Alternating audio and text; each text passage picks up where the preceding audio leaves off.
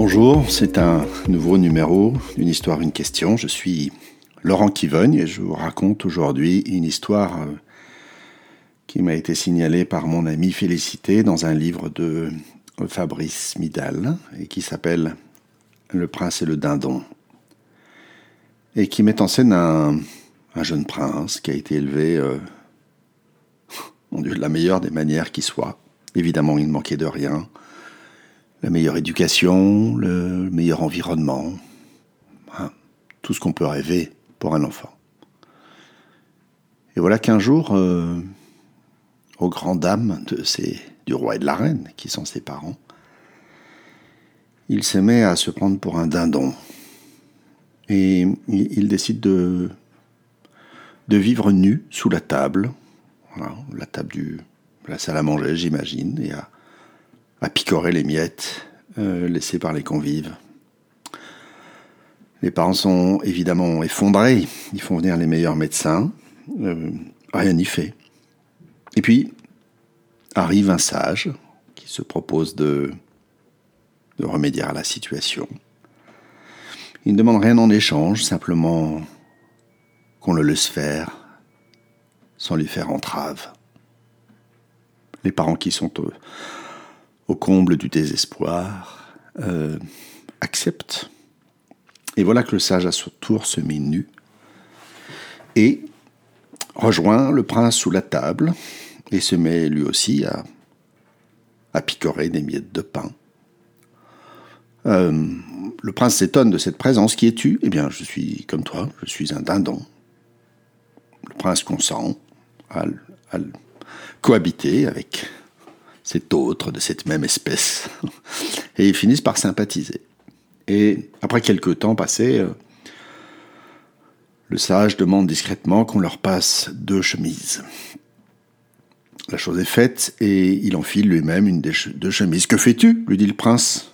Eh bien, il dit, tu vois, je, je, mets une chemise. Mais il dit, tu ne peux pas mettre une chemise. Tu es un dindon. Il dit, ah bon, mais en quoi euh, en quoi le fait d'être un dindon m'empêcherait-il de mettre une chemise?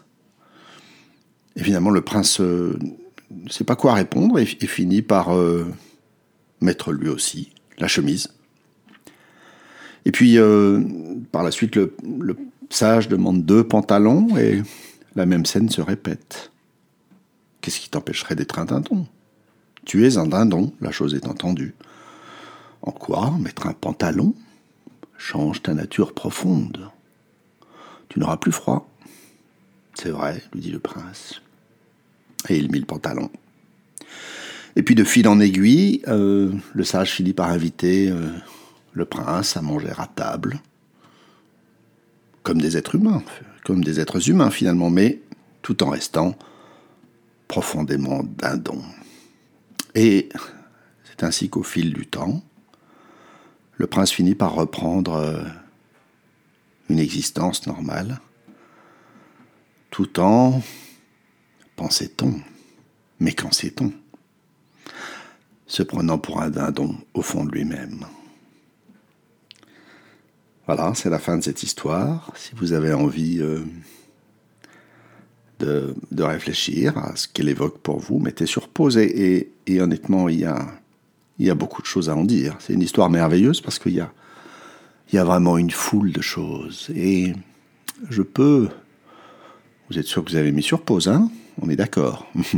je, peux en lister quelques-unes. D'abord, euh, il y a ce par quoi ça commence, cette merveilleuse éducation, et patatras, qui ressemble à un caprice d'enfant finalement. Quand on a tout, sait plus quoi inventer pour... Euh, distinguer, c'est ça que pourrait dire l'histoire.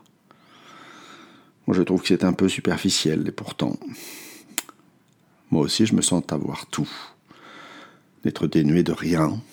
Et c'est vrai que je ne me sens pas toujours aussi heureux que finalement les conditions dans lesquelles je vis pourraient le laisser supposer. Hein, beaucoup de gens qui viennent me voir me disent mais je comprends pas, j'ai tout ce qu'il me faut, je n'ai aucune raison d'être malheureux. Prenez-vous pour un dindon, pourrais-je dire désormais. Hmm.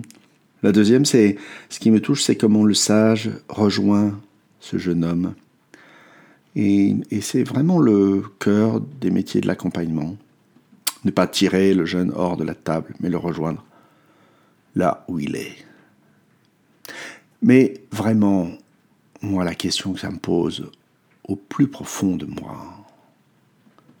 c'est, bien entendu, je me suis adapté au monde. Je vis, je mange, je m'habille.